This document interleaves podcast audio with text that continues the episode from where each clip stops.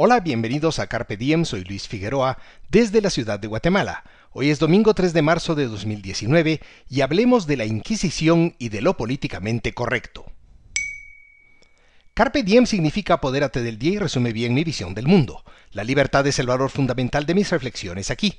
Vivo en Guatemala, un país que aún está por ser construido y en el que los derechos individuales y la igualdad ante la ley son precarios. Por eso, aquellos son mis temas favoritos para estos comentarios.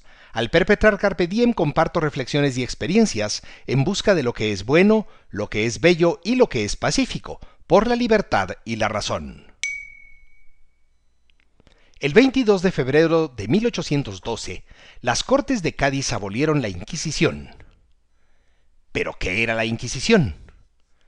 Pues fue una institución fundada en 1478 por los reyes católicos de España, para mantener la ortodoxia católica en sus reinos.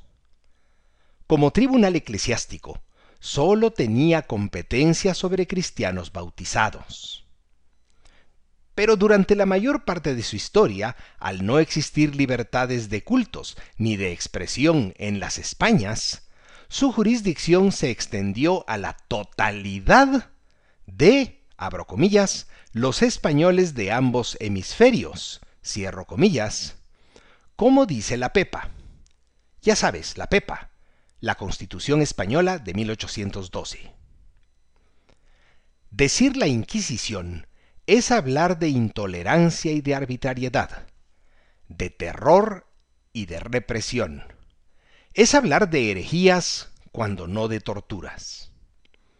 Es cierto que existe cierta leyenda negra acerca del Santo Oficio pero no me digas que no se te pone la carne de gallina cuando se habla del asunto. Como no sea en el contexto de un sketch de Monty Python llamado Nobody Expects the Spanish Inquisition. ¿A qué viene esta efeméride? A que la intolerancia, la arbitrariedad, el terror, la represión, la idea de herejía y hasta cierto punto la tortura que evoca la Inquisición están vivas entre nosotros. ¿Dónde? ¿Cuándo? ¿Qué? Pues en la esfera ominosa de lo políticamente correcto y de sus promotores.